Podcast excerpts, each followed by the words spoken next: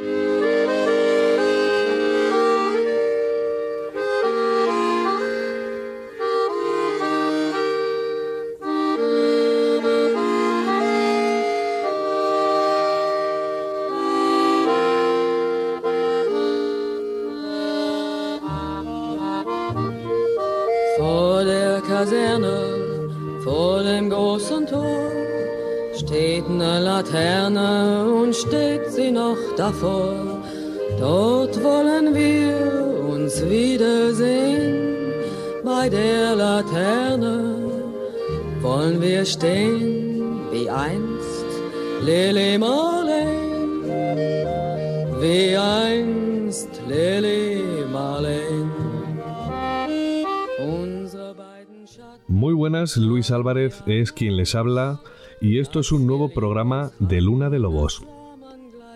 Bienvenidos.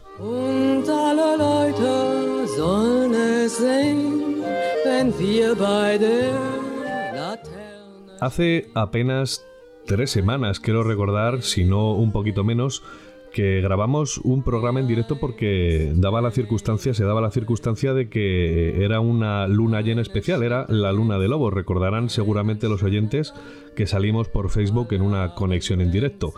Lo particular de aquella eh, conexión, de aquel programa, es que eh, retomamos el contacto el profesor José Luis Cardero y yo, después de muchos años de no eh, salir por las ondas y, y de hablar. Y se ha dado la circunstancia de que, bueno, hemos vuelto a hablar como en los viejos tiempos. Estos días hemos estado en contacto. Y como no podía ser de otra manera, pues hemos vuelto a hablar de nuestras cosas, hemos vuelto a las andadas, ¿no? Es cierto que cuando uno queda con José Luis Cardero, lo mejor que puede hacer es sentarse a escuchar. Y es maravilloso, porque además eh, José Luis es abuelo. Yo siempre le decía antes de serlo, hace unos años, que sería el abuelo que todo nieto quisiera tener. Y es así, porque imagino que su nieto Luisito, que ya, bueno, pues ya no es tan pequeño, pues debe estar encantado de escuchar las historias de José Luis.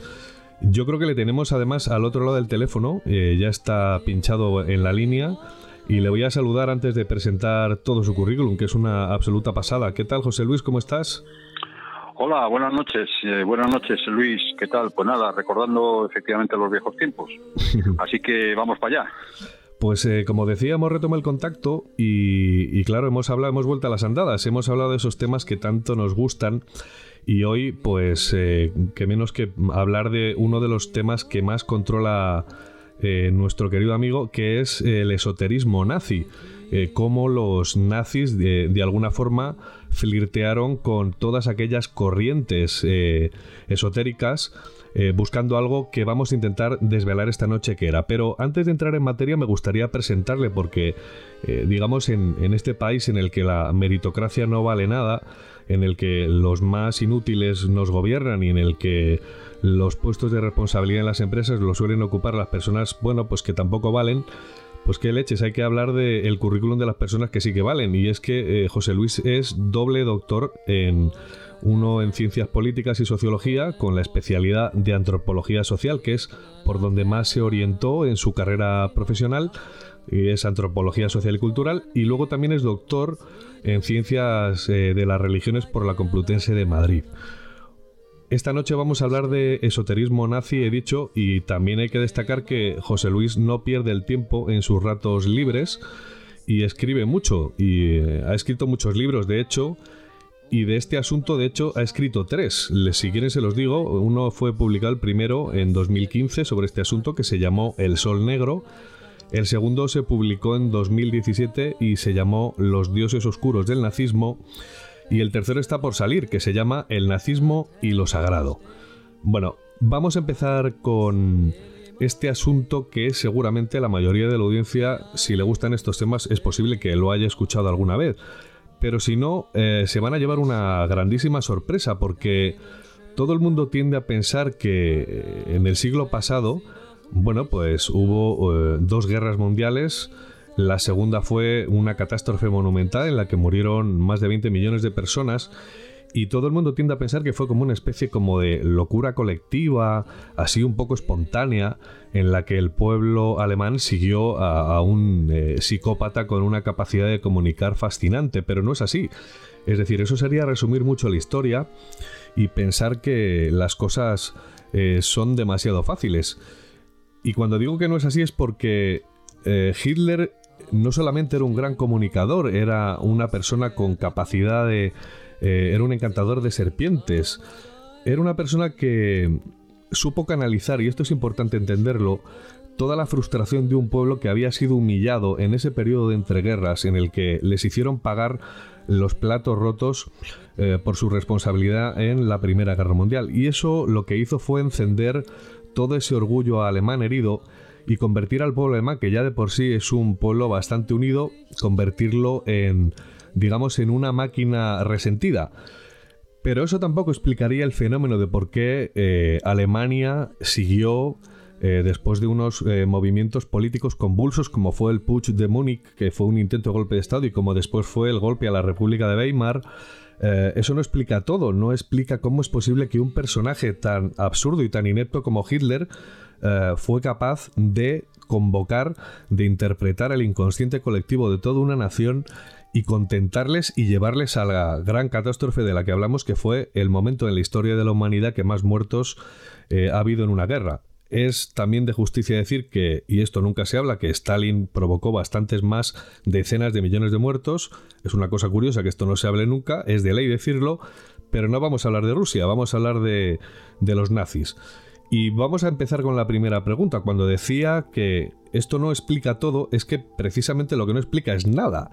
Quiero decir, toda la ideología, y empieza la pregunta José Luis, eh, tuvo que nacer en algún punto. Quiero decir, eh, se nota por esas imágenes que vemos eh, de los desfiles que hay una serie de imaginería que está como muy bien estudiada eh, son imágenes de propaganda perfectas, todo el mundo está perfectamente planchado, peinado, todos son guapos, la mandíbula cuadrada, desfilan sin mirar a cámara y llevan unos pendones con un águila, que ya es un símbolo curioso, llevan unas banderas rojas con una esvástica en negro eh, y quiero decir, todo eso tuvo que ser pensado en algún punto y no precisamente de forma atropellada. Quiero decir, esto no se hizo en dos meses. ¿Dónde empieza todo todo ese planteamiento simbólico que vemos en esas imágenes y que llama muchísimo la atención, José? Bueno, Luis, hay que tener en cuenta varias cosas. En primer lugar, hay que tener en cuenta que eh, el simbolismo es muy eficaz. Es una cosa que parece que muchas veces se olvida, que los símbolos, pues bueno, están ahí, el símbolo de la cruz, el símbolo de, la esvástica, el símbolo de la hoz y el martillo, tal. Pero la simbología eh, no es ni más ni menos que la traducción o la, o la proyección, si se quiere decir así, de un estado de ánimo de la gente. Es decir, para, que los símbolos sean eficaces, o como suelo decir yo de, vez en cuando, que los, los signos se transformen en símbolos con un contenido, eh, es necesario que haya gente detrás de todo esto. Entonces, en el caso de la Alemania nazi, pues eh, la cosa, en primer lugar, a pesar de que se han escrito, mm, yo no sé si cientos de miles o incluso millones de libros y de tratados sobre el tema, eh, la cosa sigue sin estar bien explicada. ¿Por qué? Pues mm, es muy sencillo. Es decir, vamos a ver, eh, el partido nazi nació aproximadamente sobre los años 20, 22 del, del, pasado siglo, del, del pasado siglo. Eh, eh, eh, hubo un putsch, un golpe de Estado, mm, no solamente promovido por los nazis, sino también por la extrema derecha alemana, que era algo más que los nazis, había más gente que los nazis, eh, el famoso putsch de Múnich de 1923, que fracasó, fue derrotado por la República de Weimar Sí. y los responsables fueron eh, fueron eh, juzgados y condenados a penas de cárcel, ¿no? Ajá. Entre Eh, ellos Hitler, claro. Hitler, entre ellos Hitler, claro. Es decir, Hitler eh, que tuvo que, que ser protegido por sus por sus muchachos porque la policía disparó contra ellos. Ujú. Entonces hubo varios muertos, eh, incluso el propio Goering, que era uno de los sicarios de Himmler, de perdón, de Hitler, era estuvo herido durante un cierto tiempo, es decir, que la policía no se anduvo con chiquitas, Claro. sencillamente disparó contra los manifestantes y no los mató. Sí, de- déjame que te interrumpa porque has hablado de los símbolos y también has hablado del Puig de Múnich y me interesa hacer un perfil psicológico de la figura de un personaje eh, que para mí es absurdo. Lo que pasa es que hablar de Hitler como un personaje absurdo parece banal, porque en realidad fíjate la que, la que lió, ¿no? Pero ¿cómo era la personalidad de Hitler antes de toda esta historia? Quiero decir, no dejó de ser un cobarde el día del Puig de Múnich. Yo estaba en Múnich, en esa plaza donde ocurrió todo esto, en esa misma calle, de hecho, y parece que se escondió. Quiero decir, era un personaje bastante cobardica. eh, pasó la Primera Guerra eh, Mundial sin pena ni gloria, haciendo un papel de segundón. Y creo que tenía unos delirios de grandeza, pero quiero decir, era una persona bastante acomplejada, tengo la, tengo la sensación, ¿no? Era una persona así. Bueno, está claro que era una persona inestable, pero quiero decir, era una persona de un perfil más bien bajo, ¿no? Bueno, yo no lo tengo del todo claro, ¿eh? No lo tengo del todo claro. He estudiado el tema, he estudiado el tema con, vamos, durante muchos años. Sí. Eh, también efectivamente estuve eh, varios años en, en Alemania eh, investigando en archivos, en, en bibliotecas, eh, concretamente en, en Múnich, en la, en la Staatsbibliothek de Múnich, que es la biblioteca de la, de la ciudad. mm. Eh, he estado efectivamente, como tú dices, en la plaza donde tuvo lugar este enfrentamiento. Es decir, he recorrido un poco todos los lugares en donde en donde pasaron estas y muchas más cosas, ¿no? Pero de todas maneras, eh, yo no, no, no atribuiría a Hitler, por lo menos en, ex- en exceso, una personalidad, una personalidad eh, digamos, eh, ya no psicótica, sino una personalidad extraña. A mí me parece, me parece que Hitler, bueno, aparte de que el tío tuvo una educación bastante deficiente, eh, intentó entrar, como sabemos, en, la, en el instituto, en la escuela de arte Sí. en, en Viena y no, no fue capaz de conseguirlo. Él no era alemán, era austríaco. Eh, había nacido en un pueblo que se llama Linz, eh, eh, perdón, que se llama, eh, bueno, no recuerdo ahora mismo cómo se llama el pueblo. El pueblo está casi justo en la frontera entre Austria, lo que era la antigua frontera entre Austria y Alemania. El padre de Hitler, concretamente, eh, Alois Hitler, era aduanero, era un funcionario de aduanas, por eso, porque estaba allí. Y, y él nació allí. Entonces, eh, él no era exactamente alemán, aunque bueno, efectivamente esta parte de, Alema- de Austria eh, tiene una cultura alemana, hablan alemán, etcétera. Bueno, pero de todas maneras, el problema es que mm, él estuvo, digamos, desarrollándose en Viena, fundamentalmente. En Viena Sí. fue donde teóricamente pasó aquellos años que la, la simbología oficial del nazismo eh, hablaba de ellos como años de hambre y de penuria, tal. Bueno, no fue tal.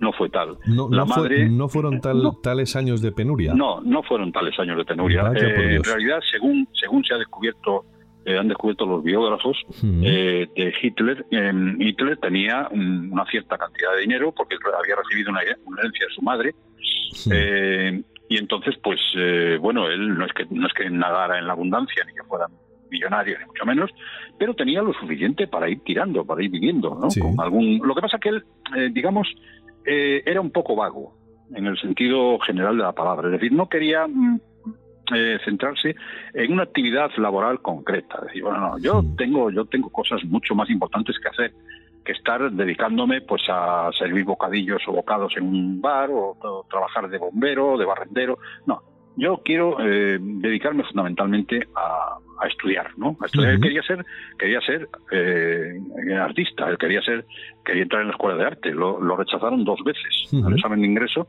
eh, lo rechazaron. Entonces, eh, esto para él tampoco supuso un trauma No, ¿eh? como algunos dicen, que ya quedó traumatizado, tal. No, no, no. Él entró enseguida en contacto con gente eh, Hmm. que empezó a, a utilizar su, su habilidad. Él sabes que estuvo efectivamente de, de cabo, él fue cabo en la Sí. Segunda Guerra Mundial, eh, en el ejército imperial alemán. Eh, utilizaba una motocicleta porque era un cabo que se dedicaba a repartir mensajes entre entre, entre distintos puestos ¿no? del, del ejército. Sí. Fue condecorado dos veces con la Cruz de Hierro eh, alemana, una de segunda clase y otra de primera clase. No, y esto lo digo por una razón, es que los alemanes son muy estrictos con estas condecoraciones, es decir, no se la dan a cualquiera. Sí. Es decir, si él eh, ganó una cruz de hierro, aunque fuera de segunda clase, eh, evidentemente es porque, porque la merecía, evidentemente. Es decir, ni se portó de forma cobarde, en principio, ni se portó de una manera ratonil, escapándose del tema, no. No, porque si no, sencillamente no lo hubieran condecorado. Si lo condecoraron es porque lo merecía. Los alemanes en eso son mm, absolutamente estrictos y si te dan una condecoración, una cruz de hierro de primera Ajá. clase con bandas, es que mm, eh, te la has merecido, ni más ni menos. Has hecho alguna acción Sí. especial. Él se rumorea, no se sabe exactamente qué es lo que pudo haber, haber hecho, él se rumorea que llevó un mensaje eh, de un sitio a otro del Sí. frente jugándose la vida. Él iba con una motocicleta de, con Sidecar y entonces se jugó, Hmm. al parecer, eh, no sé, fue en este aspecto un, un comportamiento que mereció, cuando menos, la, la mención y la posterior condecoración. ¿no? Entonces, Deja que te cuente una cosa antes Sí. y disculpa que te interrumpa, José Luis, porque sí que hay una parte de la personalidad de Hitler que como fotógrafo me llama mucho la atención y es que los que somos fotógrafos y, bueno, eh, empezamos en la profesión cuando todavía no había cámaras digitales, hemos utilizado químicos y productos de la marca Hoffman. Eh, precisamente en Múnich Mm. había una tienda eh, que estaba, mm, digamos, regida, estaba llevada, la llevaba eh, un personaje que se apellidaba así, Hoffman, que fue el que sí, creó exacto. aquellos químicos tan maravillosos que, por cierto, en el laboratorio que tengo en mi casa tengo una foto de él y tengo químicos para revelar en blanco y negro. Quiero decir que esta persona tenía su tienda, pero eh, cambió de alguna manera eh, el concepto de la fotografía. Lo curioso es que en aquella tienda que, por cierto, visitamos, ya no es una tienda de fotos, pero sí es un espacio que todavía se conserva, eh, Hitler le pidió a Hoffman que le enseñara ah, cómo, digamos, esa erótica del discurso, de los movimientos, de los gestos, ese estudio pormenorizado de la gesticulación que hace, bueno, pues como la, como la PNL, como tantos, eh, eh, pues no sé, como tantos atributos gestuales eh, que hacen que una persona de repente se convierta en algo muy atractivo porque emite un mensaje con la gesticulación. Y Hoffman le hizo un book fotográfico que se conserva y se ha visto Sí, sí, lo conozco, sí. en el que Hitler de repente está estudiando, ah, y esto es interesantísimo, porque en aquella época no es como ahora, que puedes hacer un curso de PNL, como digo, ¿no? Que, bueno, deja de ser una, Mm. pienso que es una absoluta chorrada, eh, pero sí que es eh, eficaz, y Hitler, ese book fotográfico que se hizo, cuando tú lo analizas y lo estás viendo, eh, está claro que estaba planificando algo que no era, es decir, estaba planificando su gesticulación ante ese escenario en el que se subía y de repente los gestos eran eran absolutamente demoledores, eran eran no sé cómo decirte, embelesadores, la gente eh, lo percibía como algo muy potente. Y perdona que te haya cortado porque yo sigo insistiendo en esa teoría de que de que pienso, por supuesto, seguro que la razón la llevas tú, pero sigo pensando que Hitler era más bien un tipo de un perfil bajo que se fue encontrando con la suerte y con la gente que le fue apoyando poco a poco hasta transformarlo en un auténtico líder. Mm, Bueno, no lo sé, es posible, es muy posible que sí, pero efectivamente mm, hay que hay que tener en cuenta una cosa. Ujú. Eh, no se puede sacar de donde no hay. Sí. Es decir, que si la persona, por muy por muy lista que sea, por muy eficiente que sea, eh, por muchos medios con los que cuente, eh, no tiene eh, algo dentro de sí, eh, evidentemente mm, eh, es muy posible que no llegue a nada de ninguna forma, ni con, ni Claro. con algo dentro de sí, ni sin algo dentro de sí. Pero en este caso concreto, en este caso concreto del que nos estamos ocupando, Sí. efectivamente eh, hay un- una confusión. Además, lo dicen lo dicen historiadores que se han, se han ocupado de la figura de, de la figura de, de Hitler, han escrito incluso Sí. libros eh, extensos sobre sobre él.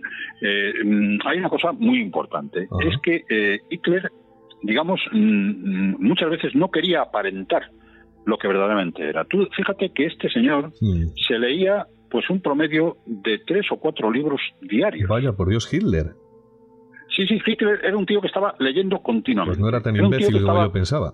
No, no, vamos a ver, era un tío que estaba leyendo, se leía todo tipo de libros. Ajá. Bueno, que los entendiera o que no los entendiera, eso ya mm, es una cosa que no podemos no podemos eh, no podemos jugar ahora mismo pero no cabe duda que si el tío leía eh, un montón de libros de historia se conocía perfectamente la historia de Alemania de la historia de Europa se conocía perfectamente eh, efectivamente leía muchos temas exotéricos Ujú. eh, perdón ex- exotéricos no esotéricos y, y leía muchas cosas de historia, leía muchas cosas de cultura, Sí. leía muchas cosas de civilización, de, historia de los países. Es decir, era un tío que estaba leyendo continuamente. Hay, es curioso que hay una fotografía, mm, bueno, de entre los miles de fotografías que tiene Hitler, que yo la, la he, he tratado de sacarla mm, ampliada en el, en el segundo libro del, del- de los dioses oscuros del nazismo que, que voy a sacar, Sí. eh, El nacimiento y lo sagrado, eh, es una foto en donde Hitler está sentado leyendo como era habitual en él. Él se iba a la sede mm, parda del, del partido del partido nazi que estaba en Múnich, Sí. se iba allí, se iba a su despacho, que tampoco era un despacho excesivamente excesivamente grande, era un despacho normal y corriente, Sí. se sentaba en su mesa y se ponía a leer. Lo, lo que él lo que hacía allí era leer y eh, decía o pedía que no le molestara.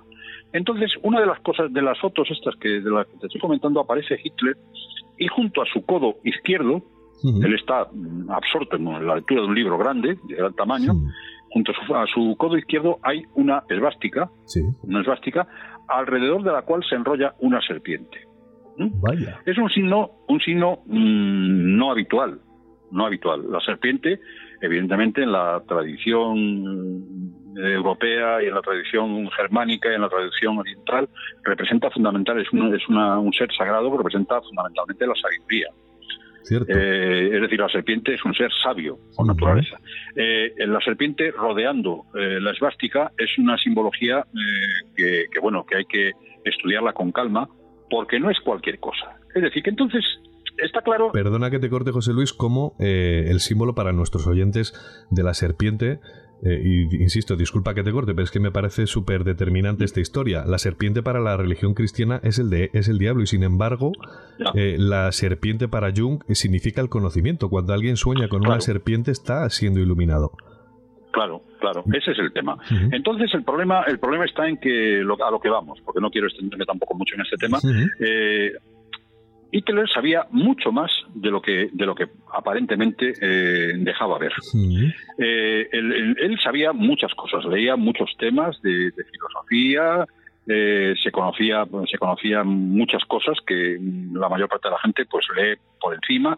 Lo que pasa que el problema está que como estaba leyendo todo el puñetero día, siempre que le dejaba libre su, su trabajo, por decirlo así, Sí. pues eh, era un, hombre que adquiría una gran cantidad de conocimientos, a pesar de que no fue a ninguna facultad universitaria y que no cursó ninguna carrera eh, oficial, ¿no? Sí. Pero hay otra cosa que yo quería insistir. Eh, los gestos en Hitler son muy importantes, efectivamente, como tú has dicho.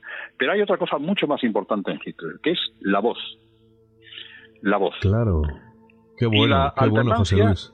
Claro, la alternancia de la voz y el silencio. Hay una foto en donde, vamos, una, una foto no, una película eh, hecha creo que por Leni Riefenstahl, que era la cineasta más o menos oficiosa, oficial del régimen, del régimen nazi, eh, en donde aparece Hitler en una sala enorme en Múnich, una cervecería, en una de las cervecerías en donde él hablaba, En la Burger, Eh, en la Burger Keller está tomando cervezas Sí, allí, es exacto, una sí, maravilla, está allí, igual. Allí una cervecería gigantesca en donde había miles de personas dentro y fuera de la cervecería. Entonces, eh, Hitler eh, es presentado por, eh, por Rudolf Hess, que era su No. lugarteniente y su secretario. ¿eh? El que, el que lo, él estuvo con él en la cárcel de- en- cuando Hitler estuvo en la cárcel, Sí. Rudolf Hess estuvo con él, eh, le ayudó a escribir su libro Mein Kampf, eh, Sí. se lo pasó, se lo pasó a máquina, mientras Hitler le dictaba, el otro escribía, etcétera. Bueno, pues eh, Rudolf Hess le presenta de la siguiente manera: alemanes, os habla el Führer, pero bueno, con una voz eh, absolutamente, absolutamente fuera de tono, ¿no? Es decir, una, una voz brillante y fuerte. ¿Qué significa el, el Führer? Führer significa, es una palabra que significa guía, eh, conductor, mm, Vaya. tiene una cierta iniciación como caudillo. eh, pero bueno, hoy te encuentras en Alemania, eh, tráigame usted el, el Führer. Entonces el Führer es la guía, ¿no? Una guía de viajes, por ejemplo, puede ser eh, en Führer, ¿no? O sea que ya tiene, Bueno. una, ya tiene una connotación eh, que empieza a ser Sí. curiosa, ¿no? Sí, sí, sí. Bueno, en su partido, desde, desde la vuelta, desde que el, partido nazi fue declarado ilegal después del putsch, del putsch de Múnich en 1923, en 1926, creo recordar, más o menos las fechas no las tengo muy seguras, pero creo que fue sobre esa fecha, volvió a, si no a legalizarse, pues más o menos a permitirse, ¿no? A permitirse que se reunieran, el partido nazi, etcétera, etcétera. Bueno, pues en ese momento empezaron las grandes reuniones del partido nazi. El partido nazi, cuando el Führer, el Führer, eh, él, el propio Hitler eh, pidió que a él que le llamaran el Führer. Führer es el guía, es el que conduce, el conductor, ¿no? El conductor del partido. Entonces, eh, este hombre, Hess, le presenta como habla el Führer, alemanes, os habla el Führer, porque ese discurso eh, estaba siendo transmitido por radio. Tú ya sabes que eh, Goebbels, que fue después ministro eh, también con, con Hitler, fue el fundador, el fundador, sí, exactamente, ministro de propaganda, fue el fundador de la, del concepto moderno de radiodifusión que hoy tenemos. Es decir, en todos los hogares alemanes había un puesto de radio, que las radios eran relativamente baratas para aquella época, todos los alemanes tenían su radio. Y todos los discursos de Hitler, absolutamente todos, incluso hasta el más insignificante de ellos, eran retransmitidos por la cadena eh, nacional de radio alemana. O sea que podríamos hacer, podríamos hacer un paralelismo con lo que la tecnología nos permite ahora, que es hacer un podcast y estar saliendo en directo en un momento dado, y en pues aquella época lo hacían con una radio. Sí, sí, sí, sí. Ellos, eh, vamos, hay fotografías, centenares de fotografías se historian en Alemania en los archivos de fotografías que se hacen a familiares, familiares que están reunidos alrededor de. Antes sabes que en vez de la televisión era la radio. Sí. Entonces la, gente se reunía alrededor de la radio, pues la, la, gente haciendo sus cosas y escuchando eh, la radio. Entonces eh, hay montones de fotografías de montones de familias alemanas escuchando la radio y escuchando al Führer. Cuando hablaba del Führer, eh, eh, era como una especie de conmoción general, porque la voz de Hitler era una voz, yo tengo algunas grabaciones de, que, conseguí de, ellas en Alemania, unas grabaciones que no son frecuentes. Tengo como unos 18 20 discursos eh, grabados. Me parece que tenemos el mismo CD y de hecho la audiencia lo va a escuchar dentro de un rato para que oigan eso que estás diciendo, esa, ese, ese temperamento de voz. Eso, bueno, pues eh, la, la, cosa era la siguiente. Es decir, una vez que, que, es que me interesa mucho dejar este aspecto claro. Cuando, cuando este hombre eh, eh, lo presentaba, aquí el Führer alemán os habla Hitler, os habla, no decía Hitler, os habla el Führer. Bueno, entonces el Führer se quedaba mm, callado, quieto, eh, la gente, pues que había miles de personas, centenares de personas delante de él, pues claro, ya sabes, los, las toses, en fin, los, sonidos que hay en una multitud. Tal. El tío se quedaba absolutamente quieto, mirando fijamente a la, a la multitud con sus brazos cruzados durante cinco minutos, en silencio absoluto, hasta que el silencio se podía tocar. ¿eh? Vaya. Con las manos. Es decir, esto era una técnica del tío. Es decir, que esto no era una cosa que él hiciera así porque sí. No, no, esto lo hacía él con, un pleno... ¿Qué es lo que generaba eso? Porque yo recuerdo esos vídeos en los que lleva las manos cruzadas por delante a la altura de las caderas y efectivamente espera con una posición hierática hasta que las toses se acaban. Bueno, pues el problema, el problema es fundamentalmente es de lo que yo hablo muchas veces en otro, en otros campos. Es decir, que toda, toda transformación de la simbología requiere fundamentalmente una transformación del escenario en el que se produce el tema. Es decir, eh, hay que producir una transformación. El escenario eh, en donde Hitler quería mm, dar su discurso no podía ser un escenario cualquiera, donde hubiera un tío tosiendo allá en el fondo, o hubiera un tío levantándose, o hubiera... No, no, no, eso no podía ser. Es decir, ya el servicio de orden, que en aquel momento ya tenía su gran efectividad con las SA, que ya funcionaban como servicio de orden, eh, no permitía este tipo de cosas. Es decir, el silencio tenía que ser absoluto, salvo cuando había que aplaudir o la gente quería aplaudir. Y desde luego, evidentemente, no se podía andar saliendo y entrando de cualquier manera. Bueno, pues eso es lo que, lo que conseguí, lo que quería conseguir él con esa postura de silencio antes de empezar a hablar, era precisamente que ese escenario se transformase en el escenario que él quería para su discurso. Y hay que fijarse en una cosa también muy importante, que se ve perfectamente en los discursos. Él empieza hablando en un tono muy bajo, muy bajo, perfectamente audible, porque la, megafonía, digamos, de la sala lo permitía, eso estaba perfectamente controlado y perfectamente dispuesto. Él hablaba en un tono muy bajo, hablaba en un tono mm, no normal, por lo bajo que empezaba. Y poco a poco, pero no inmediatamente, sino poco a poco, con el encadenamiento del discurso, esto es una habilidad muy importante y no fácil de, y no fácil de conseguir. ¿eh? Es decir, que no, es, no cualquiera lo puede hacer. Él poco a poco iba jugando con ese sonido de tal manera que ese sonido fuese llegando, el sonido de su voz y de su argumentación fuese llegando al, al público, a la gente que tenía delante, y lo fuese transformando, porque él lo que pretendía era la transformación. Vamos a hacer una, cosa, José Luis, y perdona que te corte, vamos a hacer que la audiencia lo escuche, porque estás haciendo una semblanza maravillosa, parece que estamos metidos dentro de aquel eh, estadio gigantesco escuchando, ¿no? Pero vamos a dejar que la audiencia lo escuche porque de verdad tiene un poder magnético estremecedor. Vamos a dejar ese audio de uno de los discursos que tenemos, que compré en Alemania, creo que son 18 también, como el CD que tienes tú, y así la audiencia se hace una idea. Ahora mismo regresamos. Als unsere Partei gerade sieben Mann hoch war, sprach sie schon zwei Grundsätze aus. Erstens, sie wollte eine wahrhaftige Weltanschauungspartei sein. Und zweitens, sie wollte daher kompromisslos die einzige Macht und alleinige Macht in Deutschland.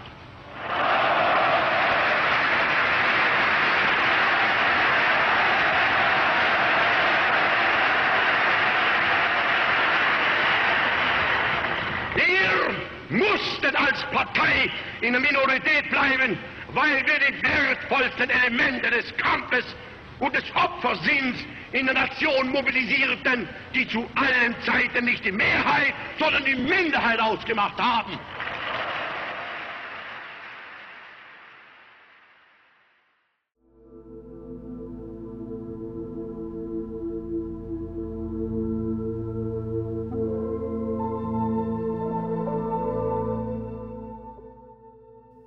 Bueno, y ya hemos escuchado, ya han oído eso que estaba comentándonos Cardero con esa descripción magistral, no hay nada como escucharlo, ese silencio, esa pausa que hace, ah, y de repente cómo va ganando eso que comentaba el profesor, cómo va ganando de repente en, imperan, en, en, ímpetu, cómo va ganando eh, la voz en fuerza, cómo incluso parece que les está broncando.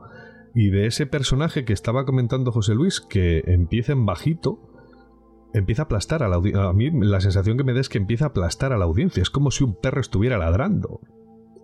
No, no sé, bueno, pero no sé qué opinas tú. Hay otra cosa.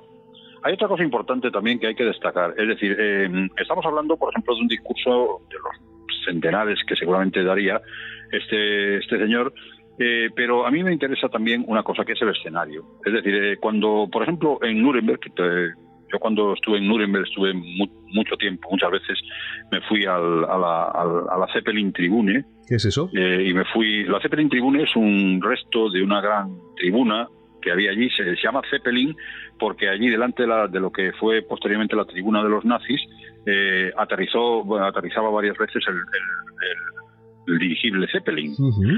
Entonces por eso se llama Zeppelin Tribune, porque había delante de la tribuna un campo grandísimo en donde aterrizaba, el, tomaba tierra el Zeppelin. ¿no? ¿Y con el, eh, Führer, dentro del Zeppelin? No, no, no, ah. no, no, no, antes, antes del Führer, antes del Führer. Eh, se llama Zeppelin Tribune desde hace, bueno, el campo se llamaba eh, el Zeppelin Feld, el campo del Zeppelin, porque allí era donde aterrizaba el Zeppelin, ¿no? Entiendo. El dirigible, vamos. Pero después, una vez que hicieron la tribuna, que era una tribuna enorme, eh, con, muy parecida al altar de, al altar de Pérgamo, ellos copiaban mucho la, la, simbología y la, y la estructura de la, de la arquitectura griega, ¿no? Entonces, eh, la tribuna del, del Zeppelin Feld, del, del, campo Zeppelin, era una tribuna del tipo griego, una, una gran columnata sí. Eh, una parte central, unas escaleras mm, muy grandes y una tribuna mm, delante de todo este tinglado donde el Führer hablaba. Entonces, eh, los, los americanos cuando entraron, bueno, todo esto estaba coronado con una grandísima esvástica en la parte superior, eh, y cuando entraron los americanos en, en, en Nuremberg, eh, volaron, una de las primeras cosas que hicieron fue volar, eh, hay, hay escenas, ¿no? Se ven en el eh, escenas de, cine que entonces se ven volando la esvástica de la Zeppelin Tribune. Es cierto. Bueno, pues, pues allí en la Zeppelin Tribune y en otros lugares de Nuremberg también, en donde, en donde él hablaba en, unos, en unas grandísimas extensiones de terreno que hoy se conservan, bueno, no del todo porque han construido un estadio de fútbol eh, en, en, esas grandes extensiones de terreno donde se reunían para escuchar a Hitler. ¿no? Eh, es curioso porque la esvástica, por ejemplo, eh, cumple un papel esencial. Había centenares o miles incluso de esvásticas, de banderas con esvásticas, la bandera roja con la esvástica negra en el centro, rodeando todo el, el perfil del el lugar del discurso. Era como si la esvástica eh, estuviese marcando un límite con, su, con, su figura, con su repetición, estuviera marcando un límite en donde resonaba la voz del Führer. Eh, hay que tener en cuenta que algunos de estos discursos eran nocturnos, sobre todo cuando se, celebraban los eh, Reichsparteitag que toda esta cosa quiere decir los eh, los territorios eh, donde se celebraban las reuniones del partido del Reich. El partido del Reich era el partido nazi. Bueno, pues eh, entonces eh, muchas de estas reuniones eran, sobre todo durante los días del partido, esos días que se hacían una vez al año, me parece que en septiembre, octubre, quiero recordar, muchas reuniones se hacían nocturnas, con lo cual se, se, contribuía a, digamos, a montar este escenario, un escenario de luces que se dirigían hacia el cielo, como, una, como una especie de columnas de luces. Todo esto lo hacía el arquitecto Albert Speer, que era eh, uno de los amigos más íntimos de, Hitler, ¿no? y que era el que diseñaba toda la escenografía o mucha de la escenografía de estos actos. Entonces hay que tener en cuenta todo esto. Vale, ya has dicho eh, lo clave que es la, la, escenografía. Eh, la escenografía, exactamente, los gestos, la voz, lo que es el escenario, enorme, con miles de personas, o cientos de miles incluso de personas, rodeados por unas enormes banderas con la esvástica. Bueno, todo esto no tiene, no tiene ningún desperdicio. y una, cosa, José, perdona que te interrumpa otra vez. ¿Y las antorchas? Pues yo recuerdo imágenes con antorchas que son estremecedoras, esas imágenes. Bueno, pues eh, eso es el juego de las luces y de las sombras. Es decir, hay una cosa que, que a mí me, me, gusta recordar siempre, porque además hay una, una película del, de René Riefenstahl, el, me parece que se llama El triunfo de la voluntad, eh, en donde se ven estas escenas de, los congresos del partido nazi en Nuremberg y se ve, por ejemplo, una reunión en donde se reproduce esta misma escenografía de la que hemos hablado. Es decir, el, eh, Hitler se queda de pie después de ser presentado, aunque no hacía falta que lo presentara, todo el mundo lo conocía, pero bueno, lo presentaba.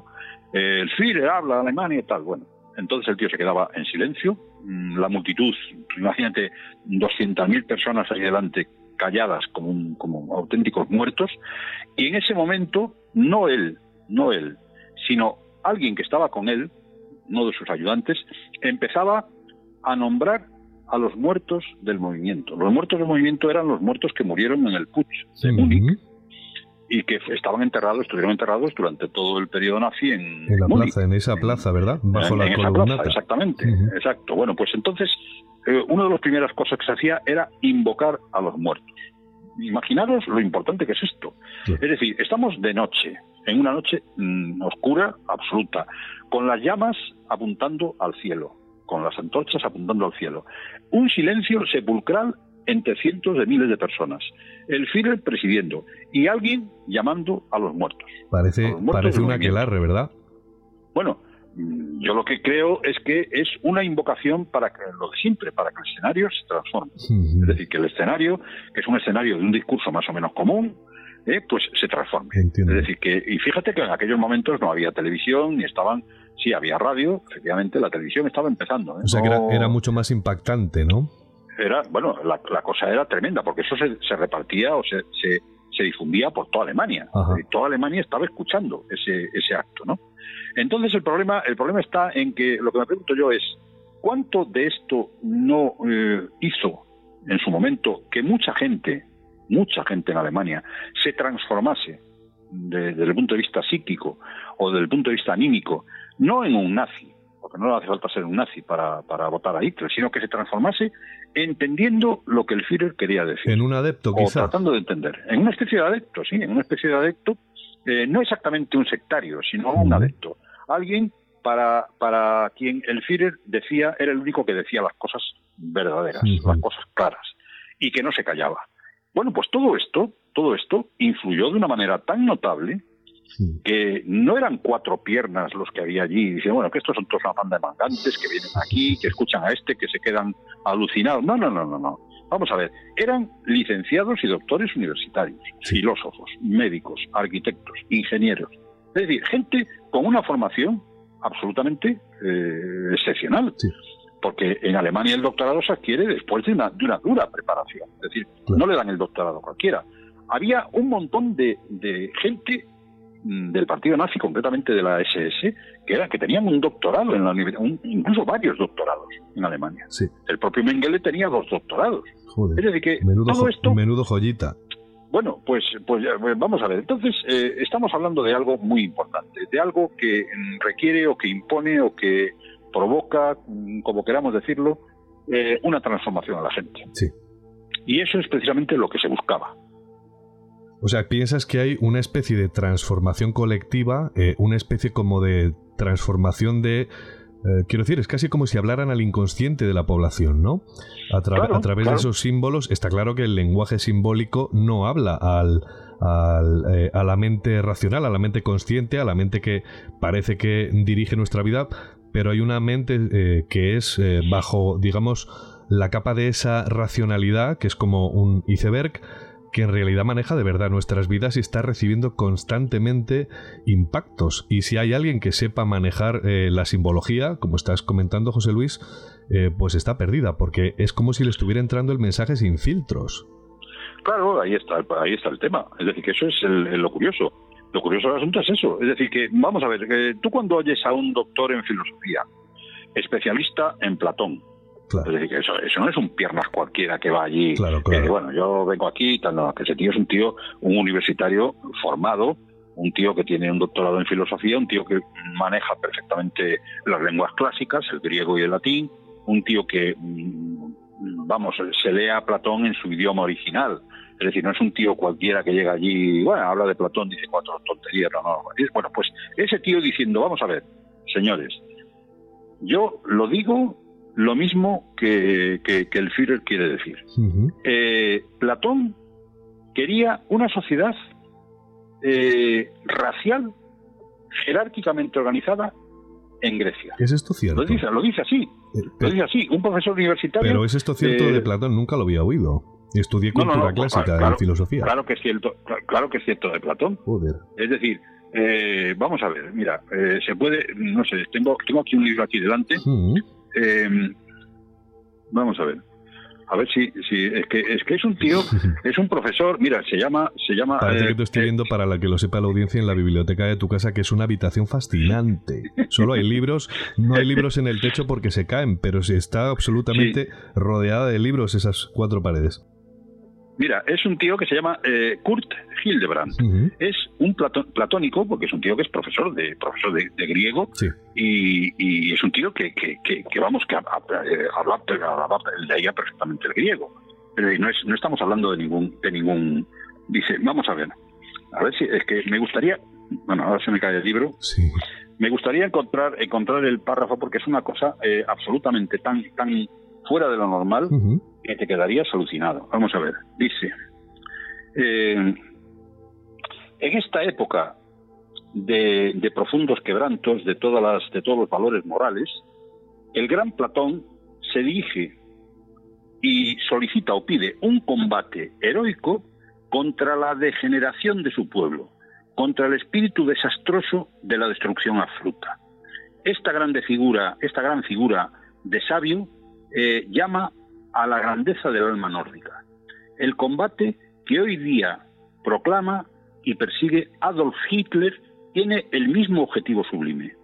Esto lo dice. ¿Estás leyendo en otro idioma o es castellano? No, no, no, estoy leyendo en, francés. Porque Qué grande eres, José Luis, me encanta. Es francés. Bueno, pero de todas maneras. Para que la audiencia eh, vea la categoría intelectual de nuestro entrevistado, que parece que estaba leyendo en castellano. Tampoco tiene, tampoco tiene demasiada importancia, porque es que eh, yo el francés, eh, ya desde pequeñito, mi abuela era francesa, yo lo veo casi como el español, no tengo ninguna, ninguna dificultad. Bueno, pues esto, esto lo dice eh, un historiador de la filosofía llamado Hans Heise. O sea que, digamos, vamos a ver, mm, es posible que un tío, un, que un universitario experto en todas estas cosas en cultura clásica, Sí. capaz de leer a Platón en su propio idioma, eh, profesor y, y- y doctor en filosofía. Sí. Es decir, un tío que teóricamente pues eh, su- no, no se puede dudar acerca de su ni de su inteligencia ni de su capacidad para deducir las cosas. Que un tío te diga estas cosas, estas palabras que acabamos de pronunciar, Ajá, que acabamos de decir. O sea, bueno, pues vamos a ver. eh, no es que sea uno. claro. Eh, Y además, y además es que es Platón. Claro, el investigador Johann Chapo- Chapoutot, que es un investigador francés del Centro, Centro Nacional de la Recherche Scientifique de, de París, Sí. tiene un libro que se llama La Revolución Cultural Nazi, del cual yo he, he leído estas líneas. ¿no? Bueno, la Revolución Cultural Nazi, eh, ¿sabemos lo que significa?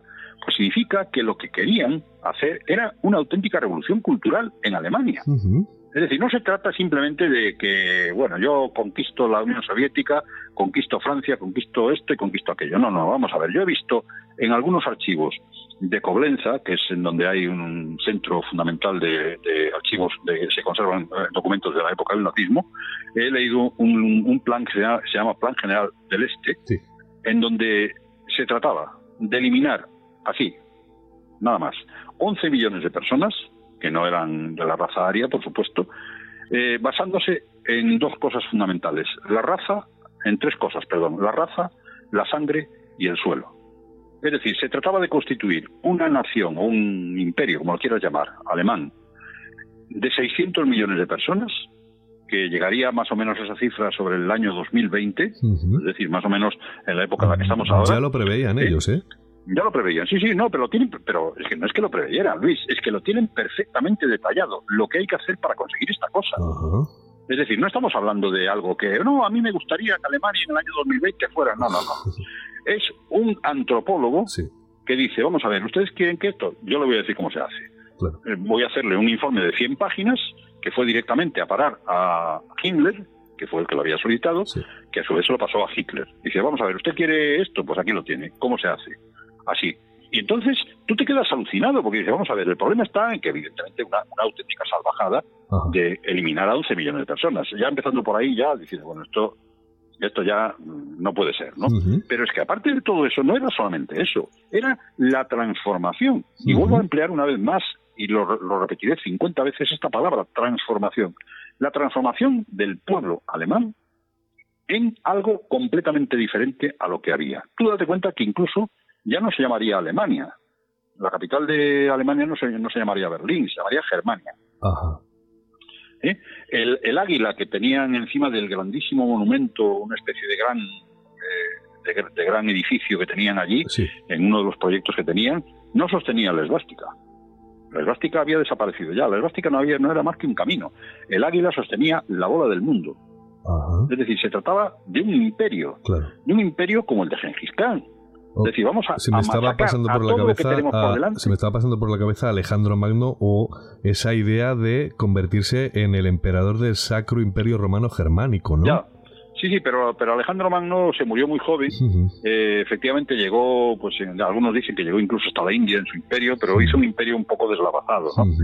que después heredaron, sí, heredaron lo- lo- los últimos faraones egipcios y tal, bueno, pero no, no, el tema, el tema es un tema mucho más gordo, Sí. porque se trata de una especie de, de- de una especie de incrustación en lo que sería el centro de Europa, Sí. que va desde de prácticamente desde lo que es el océano Atlántico hasta los Urales y desde el océano, desde, desde el polo, del océano glacial ártico Ujú. prácticamente hasta el Mediterráneo. Es decir, un imperio enorme con 600 millones de personas. Porque hay que tener en cuenta una cosa.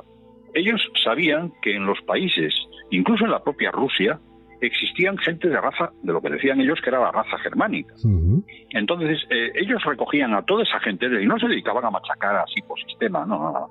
Ellos solamente machacaban a los que les convenía a ellos. Sí. Pero recogían a todos los que, según su- sus teorías, oye, hay unas, unas bibliotecas enteras yo os lo puedo decir porque las he visto, bibliotecas enteras llenas de libros de antropología justificando el origen de la raza nórdica. Es decir, no estamos hablando de cosas de decir, bueno, que estos son cuatro chiflados que había por allí, que se dedicaban a decir que si los rubios y ojos azules. No, no, no, es que no es eso. Es que eh, el convencimiento y la transformación de la gente llegó a tal, a tal medida. Que ya no solamente la gente común, digamos, ¿no? Sí. No, no, la gente eh, que podría formar, digamos, las capas superiores de la población alemana, Ajá. ingenieros, médicos, arquitectos, eh, biólogos, antropólogos, eh, sociólogos, filósofos, es decir, toda esta gente, en una, en una proporción verdaderamente escalofriante, tomó parte en este asunto. En aquella ¿Y esto en qué, claro, en qué año exactamente? ¿Cuando ya se estaba después del putsch de Múnich, ya había salido de la cárcel Hitler o es anterior? No, no, no, no, no. Ese es aproximadamente esto, vamos, es- estas ideas las tenían ya, pues aproximadamente en los años 30. De Hitler llegó al poder el- en, a finales de enero de 1933. Sí. Eh, pero esto sí, fue más o menos sobre esa época, en los años 30, Ujú. finales de los 20, de los 30, y después ya, claro, cuando Hitler estuvo en el poder, pues esto se desarrolló de una manera tremenda. Eh, es decir, estas cosas no pasan porque sí. Es decir, el- lo que sería el imperio nazi eh, propiamente dicho duró 12 años, desde 1933 hasta 1945, ¿no? Ujú. 12 o 13 años. Es decir, que no es tiempo suficiente para que esto ocurra. No, esto viene de antes. Sí. Es decir, hay una, una, una posología, una manera de pensar que efectivamente, claro, Hitler no nació de la nada. Sí. Nació de, de todo ese tipo de, de, to- de todo ese tipo de pensamiento. Pero a mí una de las cosas que más me sorprende de este libro que estoy leyendo Sí, y que verdaderamente me alucina es que cojan al buen Platón, ¿eh? claro. al del Timeo, al de la República, al de Teteto, al de los Sí. diálogos, dices tú, bueno, pero vamos a ver, que cojan a este tío y que digan que este tío era un teórico Claro. de, de la raza germánica, griego, gre- greco-germánica, que en aquellos momentos estaba, eh, estaba imperando en, el, en, en, en el- en- en Grecia, dice, bueno, pero esto, y que, y que eso no te lo dice un piernas cualquiera, que te lo dice un tío que es un investigador de Platón Claro. y que es un filósofo y un profesor de filosofía. Claro, de todos tú, modos, bueno, están retorciendo, están retorciendo bastante el discurso, pero me interesa, sobre todo, José Luis, eh, porque hemos hablado de ya de cómo hay una escenografía bien estudiada. Hay que decir que el cine alemán era absolutamente maravilloso y que Sí. no es como lo que nos han hecho creer, porque todo ese cine, toda esa industria desapareció obviamente después de la eh, Segunda Guerra Mundial eh, y pasó, digamos, la meca del cine pasó a Hollywood, que por cierto era bastante peor. Hay películas que son un ejemplo y que se estudian en las facultades o en las escuelas de cine. Todo, todo lo dicho, hemos hablado también de cómo eh, Hitler aprende con un fotógrafo llamado Hoffman en una tienda a gesticular, cómo se ve en esas fotos, cómo, digamos, bueno, prefigura el personaje. Hemos hablado también de cómo eh, emiten esos discursos haciendo un eh, ejercicio fantástico de propaganda a través de las emisoras de radio que estaban en todos los hogares de Alemania. Y hemos hablado poco, pero también ocurría de cómo manejan la propaganda a través de una imprenta que tenían en uno de los pisos en el centro de, de Múnich. Y, y bueno, y cómo distribuían también en esos panfletos noticias, fake news, que esto está ahora mismo muy de moda, noticias falsas, esas mismas noticias que han llevado en los Estados Unidos a que la gente se le fuera la peonza y entrara en el Capitolio de repente pensando que podían modificar el rumbo de, de una eh, toma de posesión.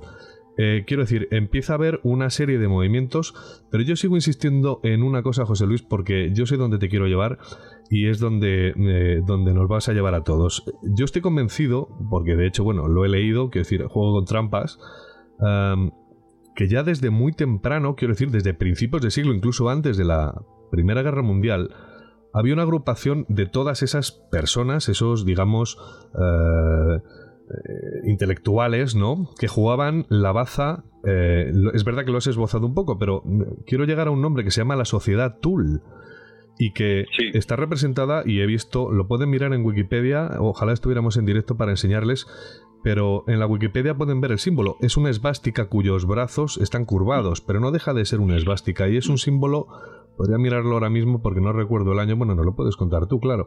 Eh, Sí, 1917 me parece que fue Vale. una cosa así. Creo que incluso en algunos de en algunos de estos símbolos aparece la fecha. Pero pero mira, la esvástica es una cosa que fue utilizada eh, no solamente por la organización Tool, sí, sino que fue eh, fue utilizada por, por mucha gente. Es decir, sí, eh, hay un hay un poeta que se llama Stefan eh, George, sí, que es un poeta, uno de los poetas eh, fundamentales y claves de la época de la, de la Alemania nazi, ajá, pero que odiaba a los nazis, los odiaba. Es decir, eh, le propusieron incluso participar como, bueno, no sé, como, como un intelectual más, de, uno de los intelectuales más importantes de la época. Él fundó un movimiento, un movimiento poético importantísimo en Alemania en aquella época. Em, eh, se habla de que si era homosexual, que en aquella época eso estaba muy mal visto, en fin, bueno, todo este, toda esta historia. Pero resulta, resulta que el símbolo de su grupo, que se llamaba eh, Geheime Deutschland, la Alemania secreta, es curioso, ¿no? Pues eh, el símbolo era la esvástica. Es decir, él que no quería tener nada que ver con los nazis, nada que ver, decirlo, decía, no, no, mire, a mí déjenme ustedes en paz, ustedes son todos una panda de lunáticos y de locos y de, a mí no, me van a venir ustedes a mí, al poeta Stefan, me van a venir ustedes a mí con esta gilipollera, fuera, fuera, fuera, fuera. Entonces, bueno, él tenía la esvástica, porque para él la esvástica representaba eh, una cosa que, que muy poca gente sabe. La esvástica es un signo que está siempre en los límites, en las fronteras e indicando un cambio de estado o un cambio de estado de conciencia. Siempre. Aparece desde, desde los, eh, digamos, los los que los eh, los baños de la, de la época tardorromana hasta si, vas al museo del Louvre en París verás que la esvástica o en los mosaicos en la musivaria romana verás que la esvástica representa siempre muchas veces el límite entre dos zonas entre dos habitaciones entre dos espacios es decir es una, un, un signo que encadenado sobre todo representa un límite. En las iglesias románicas de Taún ¿sí? ¿eh? Eh, hay un gran fresco en donde aparecen unos santos eh, dirigiéndose al, pueblo, unos santos románicos preciosos pintados, unos frescos mm, que son una auténtica maravilla. Bueno, pues debajo de todos esos frescos, como separándolos del público, del pueblo, una orla de esvásticas. Es decir, estas cosas, claro, nadie les da importancia. Y sobre todo antes de los nazis, pues la esvástica pues eh, bueno, un signo más. Bueno, la elástica es un signo importantísimo que viene prácticamente desde el Paleolítico. Es, una cosa que ha sido utilizada fundamentalmente para dos cosas. La cerámica geométrica griega, por ejemplo, la esvástica aparece siempre que hay que indicar que un animal, una persona o un personaje de lo representado en los vasos eh, pertenece al orden sobrenatural. Ya sabéis que los vasos geométricos griegos son como una especie de libro que indica pues eh, cosas, ¿no?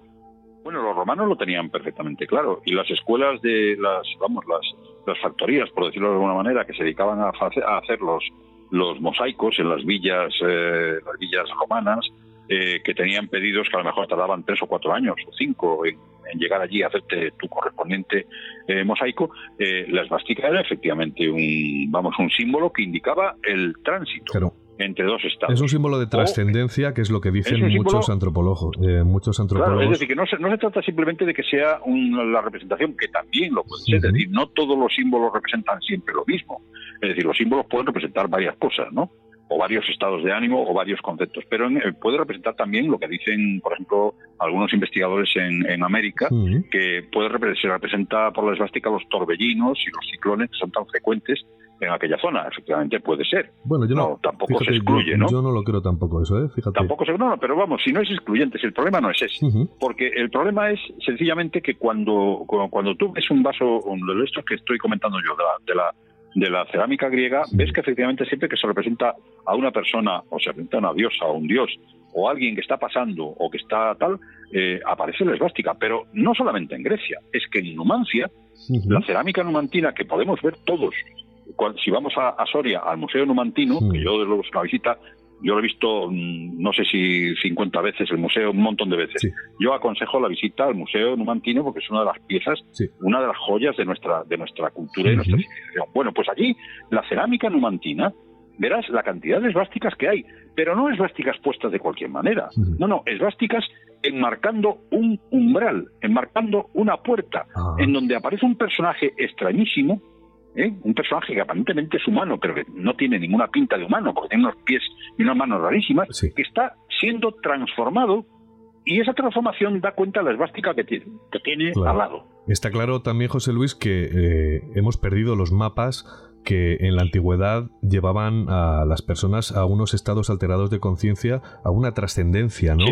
Eh, a un eh, contacto con lo luminoso, con lo sagrado, en el que participaban directamente. Hay que recordar, por ejemplo, eh, los misterios de Leusis, que tan importantes fueron en la antigüedad clásica, pero me gustaría que no nos desviáramos mucho más. Yo creo que queda bastante claro la importancia de la esvástica y cómo se hacen con ella, pero no por casualidad. Y sigo insistiendo a dónde te quiero llevar con, con todo esto y es que ya desde mucho antes de que Hitler bueno pues entrara a formar parte de esa vanguardia la sociedad Tool estoy viendo ahora mismo que se funda en, en el 1918 y se diluye en el 1930. Pero es curioso porque, según consta, lo que estoy viendo ahora mismo, bueno, es un texto de Wikipedia, estoy haciendo trampas intelectuales. Ah, la sociedad Tull, eh, originalmente llamada Grupo de Estudio de la Antigüedad Alemana, eh, fue un mm. grupo cultista, racista y volkisch, que es un término que habla así pues como popular, populista de Múnich, creado por Rudolf von Sebonder, eh, como se llame. Notable principalmente. eso es, por ser la organización que mm. patrocinó al Partido Obrero Alemán. Bueno, la cuestión es que aquí estamos viendo, y es a donde yo quería llevarte, a que existe un sustrato eh, inicial, es decir, alguien abona el terreno con anterioridad y no eran precisamente cuatro pelagatos, quiero decir, eran gente, como has dicho, que tenían un nivel intelectual bastante elevado, entre los que, por cierto, formaban parte eh, personas como, por ejemplo, creo que eran los empresarios eh, fundadores de la BMW, formaban parte de esta sociedad Tool, en el que, por cierto, también formaba parte, creo que Hugo Boss, la marca que después hizo los grandes uniformes tan impecables. Pero a donde te quería llevar y es donde quiero que nos lleves, es que es eso exactamente el grupo de estudio de la antigüedad alemana. Me suena mucho a una impregnación del eh, periodo del romanticismo, como si fuera una especie de eco del romanticismo en el que eh, no hicieron demasiado bien la digestión y se creyeron que eran algo, eh, no sé, como extraordinariamente mitológico, ¿no? O algo así. Cuéntanos. Bueno, mira, hay muchas cosas sobre este sobre este aspecto. Yo les doy una, una medida no demasiado no demasiado grande, aunque efectivamente hay que reconocer que sí, que, lógicamente todos estos antecedentes eh, cuentan, eh, aunque no sea más que para el conocimiento de esta simbología y de esta, sobre todo de esta manera de pensar, ¿no? Eh, pero de todas maneras, lo que fue la, lo que podríamos decir el movimiento eh, el movimiento este que muchos interpretan como un antecedente del, partido nazi, eh, podemos decir que el partido nazi nació, efectivamente, se puede considerar que nació dentro del movimiento bolquist, pero que se preocupó muy bien de aniquilarlo tan pronto pudo. Es decir, que esto es una cosa que también hay que tener en cuenta, ¿no? Es decir, efectivamente todas estas creencias cuentan, eh, tal. Yo creo que efectivamente es una cosa que viene pues del tiempo de los tiempos de la invasión alemana de Napoleón. Napoleón arrasó Alemania, eh, fundó 5.000 principados, de manera que Alemania se deshiciera, pero efectivamente hay una cultura germánica antigua en donde hay una mitología germánica con el dios Odín, con el dios Thor, que, en fin, con, con Frey, con Freyja. Eh, es decir, toda, esta, toda esta cultura, evidentemente, tiene ahí su fundamento, ¿no? Eh, tiene su fundamento en este tipo de cosas. Estuvo, por ejemplo, eh, Madame, Madame Blavatsky, que también, también tuvo. Estuvo en la estuvo en la sociedad Tull, Madame Blavatsky. Sí, sí, estuvo en la sociedad Tull, sí, efectivamente. Sí, bueno, y se rumorea que el propio Adolf Hitler también estuvo en la Pero bueno, todo este, todo este tipo de cosas es posible, es posible, pero bueno, nosotros eh, una, de jóvenes... Una cosa, José Luis, ¿qué era exactamente la sociedad Tool? Porque has pronunciado el vocablo Volkis. Yo lo que estoy viendo aquí es que dicen que es una palabra de difícil traducción que, cuyas connotaciones más, digamos, eh, apropiadas sería algo así como folclórico, pero el término también está asociado o tiene connotaciones de nación, tribu y raza. Es decir, algo es Una cosa, es una cosa muy compleja. lo que es el, término folkish eh, es un término complejo que no se traduce fácilmente. Bueno, desde el punto de vista literal podría traducirse como popular, ¿no? Eh, pero no es, no es exactamente eso. Es un, un término en el que intervienen eh, aspectos culturales muy importantes, intervienen formas de pensar y formas de ver muy importantes, relacionadas sobre todo con una cosa, que es la pertenencia a la raza, a la sangre y al suelo. Esto mm, son tres palabras, eh, no las digo en alemán, las digo en castellano, que son, por decirlo de alguna manera, el fundamento, el fundamento de toda esta ideología de toda este, esta ideología que después, más tarde, recogió el Partido Nacional Socialista Obrero Alemán, pero que no fue fundada por él, sino que estaba ahí, estaba, efectivamente eh, marcada. Pero tampoco era una cosa extremadamente importante. Es decir, que es una cosa en la que mucha gente, mucha gente hablaba de ella, pero bueno, es un poco mm, una manera de ver las cosas, como un poco folclórico, si, si podemos decirlo, ¿no? Gente que se preocupaba de desarrollar la cultura alemana, de tal, bueno. Claro, hay, una cosa que se nos ha pasado por alto y que me gustaría que desgranaras porque eh, lo hablé en el programa relacionado sobre satanismo y rock and roll y es el poder de la música. No hemos hablado de esa eh, situación en la que Hitler en Viena con 12 años, creo recordar, eh, va a la ópera, a la maravillosa ópera de Viena y escucha a Wagner, escucha una de las de las piezas Mm. Sí. de las óperas de Wagner y de repente eh, sufre una especie de epifanía, una iluminación en la que se siente Mm. que la música le transforma y es como si se hubiera hecho una promesa a sí mismo de que era el elegido para liderar o hacer algo importante que cambiara el rumbo de la historia, ¿no? Hay que decir que Wagner era un explorador de los viejos eh, mitos, por ejemplo, como el de Fausto. Eh, es un gran también recopilador de lo que es, porque era su tiempo, de hecho, además de todos esos mitos alemanes que se actualizan también en España con el, eh, digamos, con el romanticismo, que transforman eh, a, muchos, eh, a muchos países en un ferviente nacionalismo intoxicado. Ahí vemos el ejemplo, por ejemplo, podemos ver el ejemplo de, bueno, pues de cómo se han argumentado eh, pues todo el nacimiento mítico, por ejemplo, de la gran patria euskalduna, ¿no? Cuando eh, o por ejemplo cuando se habla de que un territorio es especial, ¿no? Porque tiene un RH positivo y es todo Mm. absolutamente farfolla, no no es para nada cierto. Pero háblanos, perdona que he hecho un, un elipsis brutal. Há- Háblanos de Wagner, ¿qué es lo que le pasó exactamente a Hitler ahí? Bueno, en, en realidad eh, Wagner era muy famoso en su, su época en, en Alemania. Sí. No es que no es que fuera solamente solamente Hitler. Date cuenta que, por ejemplo, uno de los eh, de los eh, más allegados a Wagner durante bastantes años fue el filósofo eh, Friedrich Nietzsche, ¿no? Claro. que más tarde se separó, se separó de él, se separó, es curioso porque Nietzsche parece ser que se separó de Wagner Sí. cuando Wagner compuso Parsifal. Ajá. ¿eh? Que es otro, Parsifal es otro una- gran mito. Sí, es otro gran mito, pero es un mito muy cristianizado ya. Es, decir, es un mito de la transformación, porque efectivamente Parsifal es un héroe que se transforma, pero es un héroe ya visto desde un punto de vista más cristiano, no más cristianizado. Sí. No como las otras eh, óperas anteriores cuando hablaba de, Lohen, de Lohengrin o de... eh, no, ya es un tema, digamos, más próximo al más próximo al cristianismo. Pero Y sa- Nietzsche- sabemos que estaba, que estaba escuchando Hitler en aquella ópera que le transformó la cabeza, que le estalló. Pues bueno, posiblemente una de las óperas. bueno, Yo de todas maneras no le doy mucho crédito a este tipo de no. a este tipo de cosas, ¿eh? a este tipo de historias no le doy demasiado crédito Ajá. porque una cosa es que a Hitler le gustara la música, pero también a Hitler le gustaba Beethoven, Sí, le gustaba Brahms, le gustaba le gustaba Bach claro. eh, y por supuesto le gustaba le gustaba Wagner. Claro. Pero bueno es que la música en Alemania la encuentras en el pueblo más apartado que un señor que es eh, digamos eh, fontanero por las ¿no? noches toca toca el órgano en la parroquia. Sí, sí, y toca el órgano vamos de una manera que te, que te deja alucinado. Sí, y no está no toca cualquier cosa del órgano no toca a Bach en el órgano. Es dificilísimo de tocar. Claro. es decir la música en Alemania es una cosa que está impregnada Ajá. o estaba al menos no está impregnada en mucha gente de, de- de Alemania. Sí. Eh, y que y que la gente en Alemania vive verdaderamente la música bueno la mayor parte de los músicos que conocemos hoy son alemanes Sí. ¿eh? Entonces, eh, yo no le, no le daría tanto, tanto, tanta vuelta a este tema de, de- de- de Hitler con Wagner.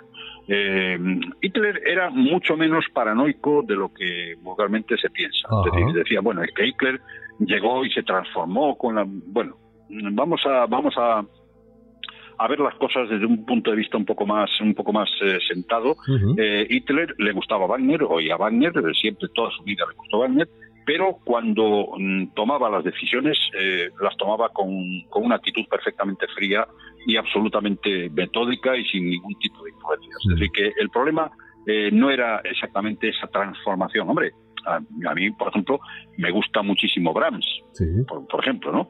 Me gusta muchísimo Beethoven, me gusta también, me gusta también Bach. Mm. Entonces, cuando oigo alguna música de Brahms, por ejemplo, la segunda o la tercera sinfonía de Brahms, Ujú. pues me quedo un poco como alucinado porque efectivamente son cosas que te dicen, Claro. que te dicen, que te hablan, hablan a tu alma, ¿no? Claro. Entonces, el problema, eh, se dice incluso que Brahms, cuando compuso su primer concierto para piano y orquesta, él estaba enamorado de una, de una mujer, eh, me parece que se, ape- se apellidaba Schubert, yo no sé si era Clara Schubert, creo que era, estaba enamorado de ella, nunca llegó a nada con ella, simplemente estaba enamorado, profundamente enamorado desde que era joven. Se enamoró de ella y, Clara Schumann se casó con Schumann y a, Abraham lo mandó a hacer puñetas, ¿no? Pero él siguió enamorado. Entonces le dedicó su primer concierto para piano y orquesta, que es un concierto absolutamente fuera de serie. Y le dedicó, cuando ya era muy mayor, su segundo concierto para piano y orquesta. Y en ambos conciertos, según algunos musicólogos, hay frases concretas, es decir, las notas eh, simulan una frase y reproducen el nombre de Clara, con K, en alemán, Clara. Es decir, que él siguió obsesionado con Clara, con, su, con su amor. ¿no? Bueno, pues una cosa parecida podríamos considerar, la música despierta muchas veces este tipo, lo sabes muy bien, despierta muchas veces este tipo de cosas. ¿no? Habla muy adentro del, de lo que es el, la psiquis individual, ¿no? y, la, y, la, y, la, y el alma colectiva también. Es decir, habla mucho. Por eso los, los alemanes, los nazis, completamente claro, la música lo tenían muy en cuenta. Pero yo no, no iría mucho más lejos sobre este tema de que Hitler se quedaba pues bueno, Estamos desnudando muchos mitos, lo cual me encanta, porque no deja de ser un personaje del que se ha hablado mucho. Es cierto que Hitler escribió también, y bueno, hay documentación, hay bastante documentación, porque es un tema que además se ha investigado mucho, pero vamos a ir un poquito más allá, porque estamos tocando muy de refilón el tema del esoterismo, y yo sé que, eh, bueno, tienes libros escritos al respecto, y te voy a llevar a un sitio en el que hemos estado los dos, ¿vale? Y no juntos, es una pena. Estuve con Eric Fratini, que presentaba ahí uno de sus libros maravillosos, eh, hicimos un viaje y fuimos hasta un lugar que es importante para, digamos, el pueblo alemán, sobre todo para eh, todo ese planteamiento mitológico, ¿no? Que, eh, que construyen desde la sociedad Tul y de ahí en adelante, que es en Berchtesgaden, un emplazamiento que está junto a los Alpes en el que además de, bueno, haber una red de búnkers, quiero decir, además de ser como el lugar de recreo, la segunda residencia de todos los grandes gerifaltes del, Tercer Reich, eh, además de haber una red de búnkers de la que me vas a hablar ahora porque sé que te has metido en sitios donde no deberías, eh, eh, y yo siempre además, y me hablarás de Berlín también, pero bueno, quiero que me hables de Lunsterberg, que es una montaña, hay que decir a la audiencia, para que se haga una idea, que Hitler se construye una casa fascinante, se puede reconocer en las imágenes en las que sale con Eva Braun y con su perrita pastor alemana Blondie, y se ve que tiene una montaña enfrente, está recibiendo en mm. una grabación, en una película de 16 milímetros, está recibiendo a sus, eh, digamos, lugartenientes y se ve una montaña al fondo. Esa montaña creo que se llama Unsterberg y es una montaña sagrada. Háblanos de esto, porque construye la casa justo enfrente. Sí, bueno, la, su casa se, llamaba El Bergó.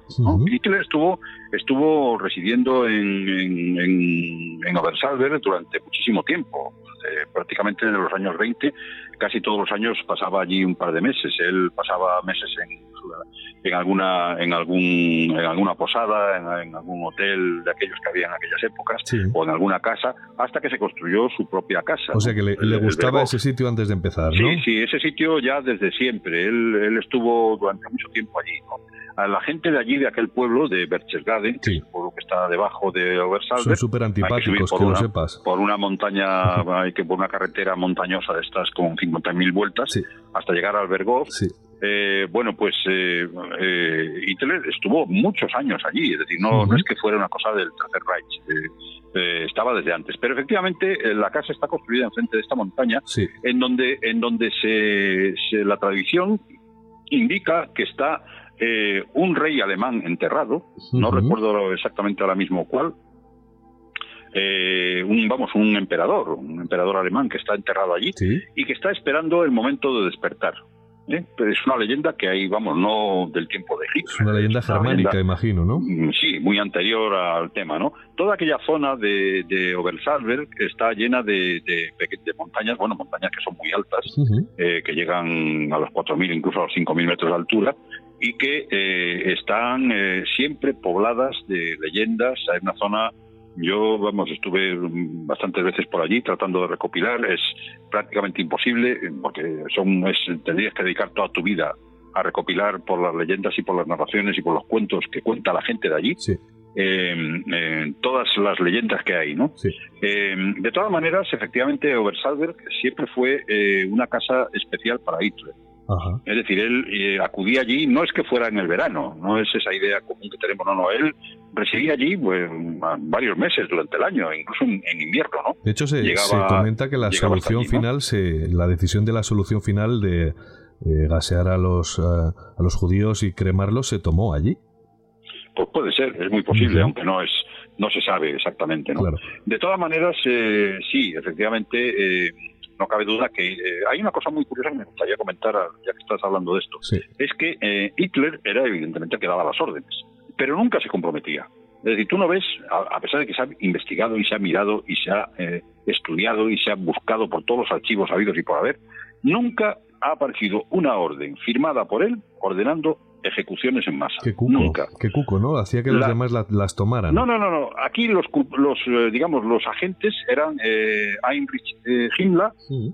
el jefe de las SS, eh, eh, Reinhard Heinrich, que era su segundo de a bordo, y eh, todo el- la planificación de la SS que había montado él en los campos de concentración y en los campos de exterminio, en donde eh, efectivamente todo eso lo, lo- lo- se hacía evidentemente, claro, con conocimiento y con autorización de Hitler, Sí. evidentemente. Pero eh, no existe ni una sola vez en que digamos, ah, mira, aquí hay una orden firmada, aquí está, firmado. Claro. No. Ahí, Él Sí. comentaba y decía, le decía, eh, Mein Führer, eh, hemos hecho- abierto el campo de Treblinka. Allí vamos a almacenar, a meter a los judíos procedentes de no sé dónde, de aquí, de allá y tal, tal. sí. Ya. Pues Vale. Eh, te, iba, te iba a decir, jo- José, que vamos a hacer un viaje antes de entrar en el subsuelo de Berchtesgaden y explicar qué es lo que hay allí, porque es un auténtico queso gruyer eh, rodeado de túneles, kilómetros y kilómetros de túneles, de los cuales todavía no están transitables o descubiertos todos. Y bueno, tú como yo hemos eh, andado por ahí, pero antes de bajar al subsuelo y que hablemos de esto, eh, lo cual, eh, bueno, pues eh, pone de relieve la gran importancia que tiene este espacio en el que las casas de los grandes lugartenientes están comunicadas por túneles subterráneos hechos con una ingeniería absolutamente deslumbrante. Pero digo, digo esto porque voy a coger, si me permites un segundo, José, voy a coger de mi estantería, me estáis oyendo un poquito más bajo, pero voy a coger de mi estantería un trozo de piedra que está aquí, que tengo ahora mismo entre las manos, y que es un trozo de los muros de la casa de Hitler que cogí del suelo porque los americanos eh, la bombardearon más que nada no solo porque eh, disparaban bombas desde el cielo.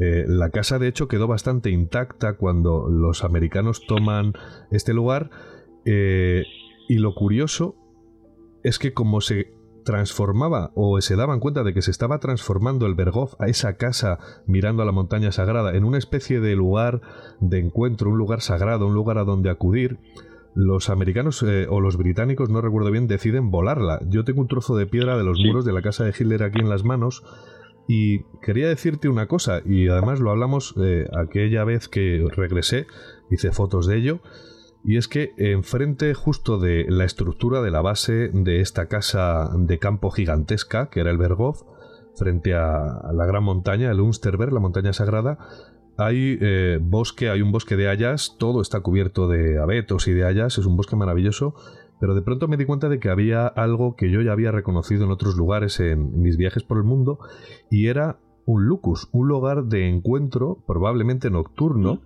en el que la gente eh, se reunía. Había huellas eh, perfectamente visibles, no solo de cómo se eh, reunía la gente en círculo frente a la casa de Hitler, sino que además había clavos en los árboles y unos símbolos que tú fuiste el que me dio la clave, porque estaban los árboles grabados constantemente con el 88. Y cuéntanos qué es exactamente el 88. Todo esto en la, Pues el en- ocho- en la corteza. El 88 significa Heil Hitler. Es decir, eh, es la 8, el, el, el 8 representa a la H, que es la octava let- letra en el alfabeto alemán. Ajá. Entonces, 88 o 88 significa HH, Sí. que es Heil Hitler, el saludo con el que se que- con el que se saludaba a Hitler. Pero efectivamente esto que tú dices es muy cierto, es decir, que allí toda esa zona eh, continúa siendo un lugar de peregrinaje para mucha gente. Yo he visto montones, tengo incluso fotografías sacadas en donde en, en donde hay pintadas en, en el resto, sabes que quedan restos de los muros por Sí, allí, sí, sí. quedan mm, trozos de piedras. La, la casa fue volada por creo que fue por los americanos en el año 1950. Ujú. Dejaron en pie un- un- una gran casa que había un poco más arriba, que la convirtieron en un hotel, El- el Hotel Gene- General Walker, se llama. no se llama porque Zun- aquella zona... no se llama Zunturken. Eh, no, el Zunturken es otra cosa. El Zunturken es un hotel que está, eh, que todavía existe hoy, que fue una de las pocas de las pocas casas que no se destruyeron allí. Sí. El Zunturken estaba prácticamente pegado al Berghof, estaba Ujú. prácticamente pegado y fue durante mucho tiempo un cuartel residencia de las SS, de la Guardia de la División Adolf Hitler, Sí. eh, de la, del Leibstandarte eh, Adolf Hitler, que era la división de guardia personal de, de Hitler. ¿no? Perdona que te había eh, interrumpido. estos. Se alojaban allí, en el, en, el, en el Hotel Zunturken. Yo estuve durmiendo allí dos noches con Mariló, con mi mujer. Estuve durmiendo allí, estuve hablando incluso con el tío que, que vamos, con el, el descendiente, porque aquello era un hotel que fue, eh, los dueños fueron desalojados de allí. Ujú. decir, se lo robaron sencillamente a los dueños y los dueños únicamente pudieron volver cuando acabó la guerra. Los americanos se lo devolvieron. Pero hay una cosa que quiero decir, que es importantísima. Esa zona del, del esa zona de lo que es eh, subiendo el monte ese de Berchtesgaden, Sí. esa zona fue una zona de dominio ex- exclusivo de lo- del ejército de los Estados Unidos desde el final de la guerra hasta los años 90 Ajá. del siglo pasado. Es decir, allí no entraba ni un solo alemán, es una cosa curiosísima, pero así es, ni un solo alemán si no fuera con un permiso especial. ¿Y qué es lo que- Allí tenían Sí. un enorme campo de golf, Ajá. un enorme campo de golf, y allí invitaban a los miembros del Congreso y del Senado de los Estados Unidos que se alojaban en el Hotel General Walker, Sí. que fue el general que liberó esa, precisamente esa zona, general del ejército americano, y los alojaban allí. Ahora hay un Hoy intercontinental, ya. por cierto, acojonante. Sí, han- han- bueno, sí, han, han hecho un hotel de lujo justamente encima de, la- de lo que fue la casa de Goering. Ujú. Es curioso porque debajo de ese hotel intercontinental, yo he estado en la excavación que hay debajo. La excavación es una cueva inmensa en donde el amigo Goering almacenaba no sé si 5 o 20 millones de botellas de champán. O sea, una cosa absolutamente despeluznante y un montón de cosas que había robado por toda Europa. Entonces él lo, lo, lo- lo almacenaba en ese enorme, bueno, es una cueva gigantesca y encima de esa cueva está hoy el hotel, es un hotel spa Sí. eh, de lujo, absolutamente de lujo, que lo han hecho, pues, no sé, en los años 80 o 90 del, del pasado siglo, ¿no? Pero hay otra cosa que quiero decir, es decir, primero, eh, esa zona estaba bajo control absoluto del ejército de los Estados Unidos. Pero por alguna cosa en especial estaban guardando algo. Bueno, a eso es a lo que voy. Ajá. Es decir, que lo que se trata es fundamentalmente eso. ¿Qué estaban guardando los americanos allí? Porque evidentemente, hombre, yo he- me he metido por los túneles estos que tú has citado, Sí. son efectivamente, están en todas las casas de los antiguos jerarcas del régimen nazi, ahí estaba la casa de Goebbels, ahí estaba la casa de, de Goering, de la casa de Himmler, la casa de- estaban todos. Sí. Todas estaban unidas por subterráneos con el Berghof, todas. Entonces, eh, hay una- un pasillo, un, un pasillo por los que yo me metí, que no se podía meter uno porque había peligros de derrumbamiento, Sí. Pero bueno, yo, yo me metí, Mariló se quedó fuera, eh, poniéndome a parir, por cierto, diciendo, estás completamente loco, te vas a matar, no sé qué, bueno. Eh, yo me metí con una, con una linternilla, me metí pues, en un pasillo absolutamente oscuro, no, no, no sabía ni dónde pisaba, y me metí pues como unos 200 metros, seguía el túnel aquel, iba justamente, justamente hacia el Berghof. Al búnker del Führer, yo- ¿verdad? Yo entré, yo entré por, por otro búnker que, que hay donde que hoy hay un museo, Sí. pero yo entré por otra puerta que estaba eh, cerrada con un candado, pero el candado estaba roto. Entonces aproveché y me metí por allí. Sí. Bueno, pues eh, después de andar esos 200 metros llegué a una pared. A una pared, mm, me pegué con la pared porque no la veía. Digo, coño, ¿qué es esto qué es? Una pared tapiada, la, la ilumino, era una pared de, de ladrillo o de piedra, de ladrillo, tapa- tapado, tapando aquello que con una letra, que una palabra que ponía ende, que es fin. Anda. Es decir, como diciendo, macho, has llegado al fin. Hasta aquí hemos llegado, decir, ¿no? De aquí no puedes pasar, porque lo que hay más allá corresponde a los antiguos subterráneos del búnker del Führer, que cualquiera sabe qué es lo que encontraron allí, Luis. Claro. Porque es que, date cuenta de una cosa importante. Eh, Se dice y se habla con mucha frecuencia de que muchos de los documentos alemanes de la guerra fueron quemados. Sí. Que cuando se desalojó el castillo en tal o el búnker cual, todos los documentos se quemaron.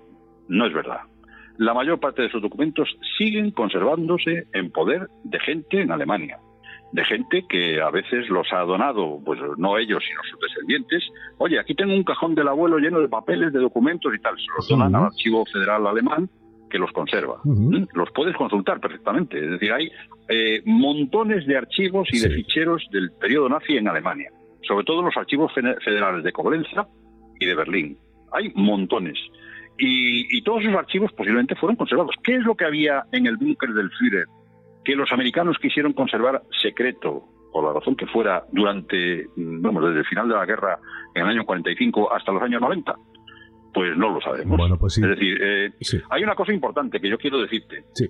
Toda la biblioteca del Führer, absolutamente toda la biblioteca, la de Berlín y la del Berghof, que eran mm, montones, miles de volúmenes, todos esos libros están en la Biblioteca Nacional de Washington, en un lugar al que no se puede acceder. Vaya. ¿Eh?